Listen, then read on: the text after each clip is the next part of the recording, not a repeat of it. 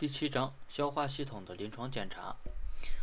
消化系统结构复杂，包括消化道和消化腺两部分。动物因种类不同，单位动物、反刍动物和家禽的消化系统结构和各部位的生理功能存在明显差异。消化系统的主要功能包括采食。咀嚼、吞咽、分泌、消化、吸收和排泄，其各部分的功能相互联系，在动物生命活动中具有重要意义。消化系统是最重要的营养吸收和排泄器官，摄取各种食物和饮水，将营养物质消化吸收，而将不可消化利用的物质以代谢产物等排泄出去。因此，消化系统功能的正常与否，对动物的营养、代谢、生长发育和生产性能影响极极大。消化系统的检查方法以询问病史和临床基本检查法为主，结合胃管探胃管探诊、胃液的理化检查，还可以根据需要进行 X 射线检查、内腔镜检查、超声探测、金属探测。及穿刺检查，另外还可进行血液和粪便的实验室检查。第一节采食和饮水检查，主要通过问诊和试诊检查动物的食欲、饮欲、采食和饮水方式、咀嚼、吞咽、反刍、呕气和呕吐。一、食欲和饮欲。食欲和饮欲是对动物采食饲料及饮水的需求。检查食欲对于消化系统疾病的诊断以及其他许多疾病的诊断及预后判断都有重要意义。在临床检查中，除以问诊向主人、向动物主人询问动物采食和饮水的情况外，兽医人员可亲自到畜舍观察或进行饲喂实验，主要根据其采食、饮水的方式、采食量多少、采食持续时间的长短、咀嚼的状态、力量和速度、吞咽活动。还可参考腹围大小等综合判定综合条件，判定动物的食欲和饮欲状态。检查时应注意饲料的种类、质量及配置、饲养制度和饲喂方式、环境条件及动物的劳役和饥饿程度等因素。草食动物还应注意更换草料、转移牧场、青干草交替及环境的改变等。这些条件。的突然改变都会使动物的食欲受到一定的影响。健康动物的饮水与其运动、气温、季节及饲料中的含水量密切相关。在病理状态下，食欲的饮饮食欲和饮欲可发生以下改变：一、食欲减少或废绝是许多疾病的共同表现。在排除饲饲料品质不良。饲料和饲喂制度的突然改变、饲养环境的突然变换等因素外，一切即为病态。主要见于消化器官的疾病，如口腔、牙齿的疾病、咽腔与食管的疾病，特别是胃肠的疾病。另外，在中毒性疾病、发热性疾病、疼痛性疾病、代谢障碍等及。精神经系统疾病等均可引起食欲减退甚至废绝。食欲废竭是消化机能的高度障碍，也是病情严重的标志。长期食欲废竭为预后不良的象征。在疾病构成中保持食欲或由废绝转而出现食欲，则预后良好。二、食欲亢进为采食量超过正常的一种表现。主要见于发热病之后、疾病的恢复期以及长期饥饿的动物，可出现暂时性的食欲亢进。长期食欲亢进见见于内分泌代谢障碍性疾病、肠道寄生虫病和慢性消耗性疾病。三、易逝。意识是食欲紊乱的另一种异常表现，其特征是患病动物。喜食正常饲料成分以外的物质，如啃食煤渣、泥土、骨头、墙壁、粪尿、被毛、污物等；雌性动物吞食胎衣、幼子；仔猪互咬耳尖、尾巴；鸡的主羽、竹缸、竹指等。易逝主要由某些营养物质的缺乏、配合不全或不均、代谢紊乱以及饲养管理水平低下而而引起，多见于胃肠道寄生虫病。动物腹膜炎及胃肠炎等引起慢性腹痛时，或因狂犬病和神经性铜血症等中枢神经系统障碍，或胰腺分泌不足，或糖尿病、肾上腺功能亢进、甲状腺功能亢进等疾病，也可能引起易逝现象。四、隐喻增加，见于发热性疾病、腹泻、剧烈呕吐、大量出汗、多尿、渗出性病理过程及猪和鸡的食盐中毒和牛真胃阻塞等。毒牛在喂奶阶段常有狂饮大量水的习癖，甚至可导致阵发性血红蛋白尿。犬的病毒性肝炎也常表现为隐喻的增加。五、隐喻减少。鉴于伴有伴有意识昏迷的脑病和某些胃肠病，如马骡剧烈腹痛时，常拒绝饮水。若出现愿意饮水，多为病情好转的征兆。患病动物恐水，主要提示狂犬病。二、采食和咀嚼，动物因品种不同，采食和咀嚼的方式有明显差异。首必须首先熟悉各种动物特有的采食方式。摄入口内的饲料借舌、唇、颊三者共同作用送至牙齿之间，并以咬肌协同作用和两侧下颚关节活动进行咀嚼。由于唾液的分泌混合，逐渐形逐渐形成食团，然后吞咽，因此检查时应注意口、唇、舌、口黏膜、牙齿、软腭、角肌、下颚等，主要采用视诊和触诊。采食和咀嚼障碍主要表现为采食不灵活、采食迟钝、缓慢或不能用唇舌采食，咀嚼时费力、困难或疼痛，见于唇舌和口黏膜疾病、牙齿疾病、下颚疾病、面神经麻痹等。另外，在发生破伤风时，因咬肌强直而牙关紧闭，造成采食或咀嚼发生困难。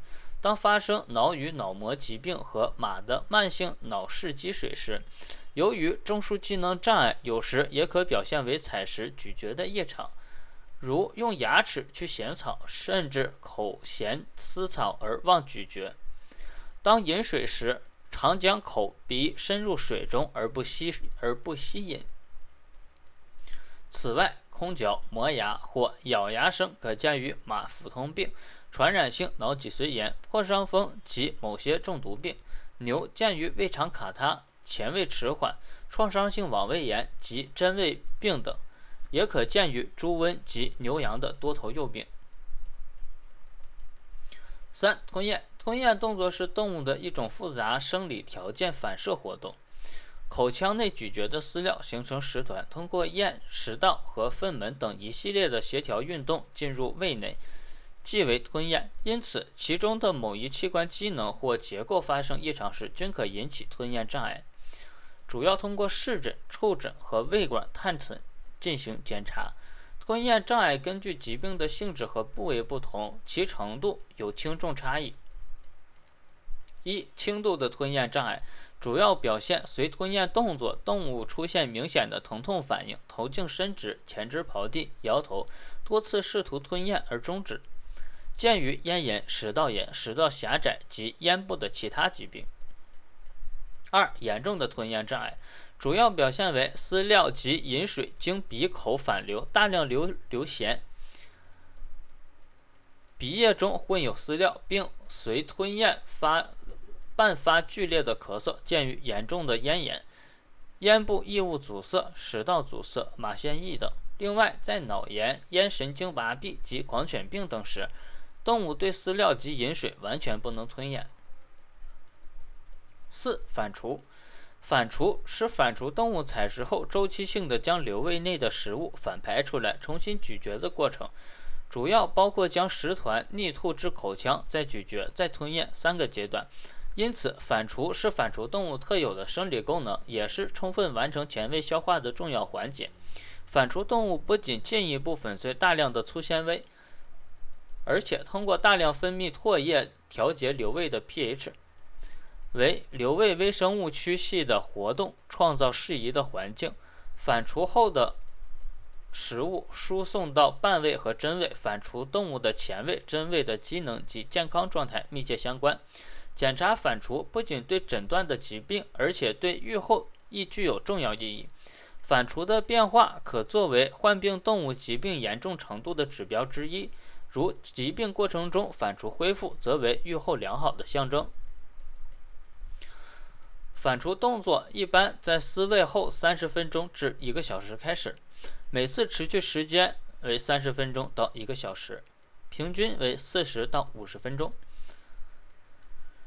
每个返回口腔中的食团咀嚼三十到五十次，每昼夜反刍四到十次。绵羊、山羊和鹿的反刍动物比牛轻快而灵活。反刍活动常因外界环境而暂时中断，检查反刍时应注意采食后主反刍出现的时间。每次反刍持续的时间。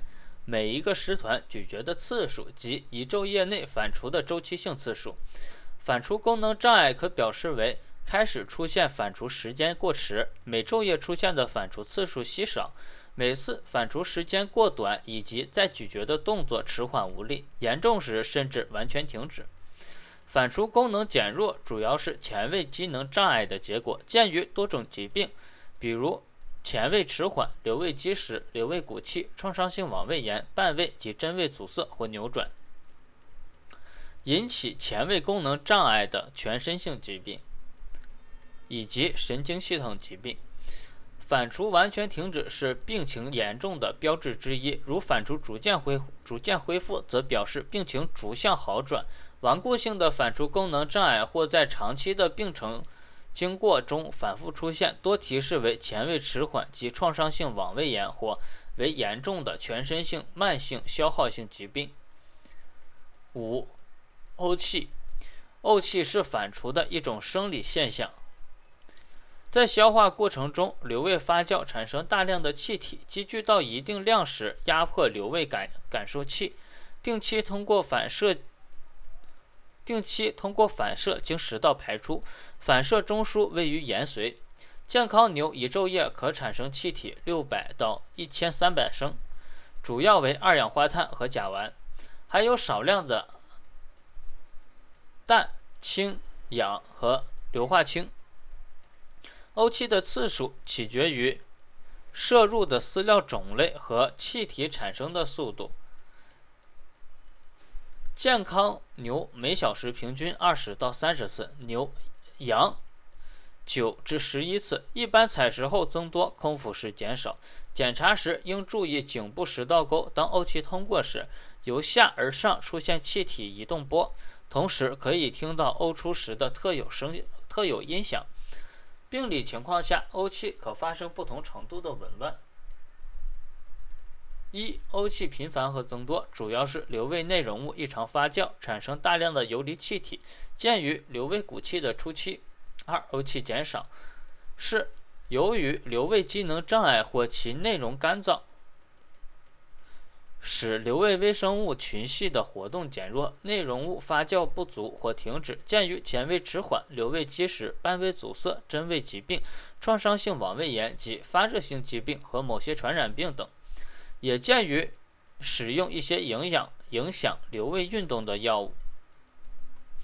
三、呕气停止为呕气的高度障碍，鉴于食道完全阻塞和瘤胃鼓气的后期，此时应采取紧急措施，防止动物窒息死亡。除反刍动物以外的其他动物，在正常消化过程中，由于胃内形成少量气体，可随食物进入下段肠管，故不出现呕气现象。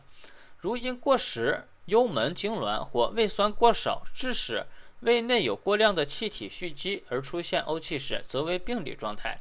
如马见有呕气现象，多提示急性胃扩张。六、呕吐，动物胃内容物不自主地经口或鼻腔反排出来，称为呕吐。各种动物的呕吐都是一种极为重要的病理现象。各种动物由于胃和食道的解剖生理特点和呕和呕吐中枢的感应能力不同，发生呕吐的情况各异。各种动物呕吐的原因、表现以及鉴别详见第二章第十四节，第二章第十四节。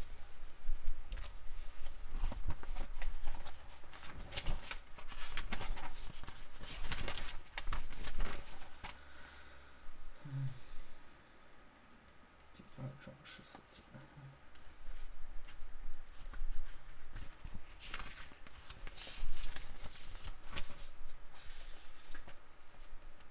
第十四节是呕吐，常见症状的呕吐。本章完。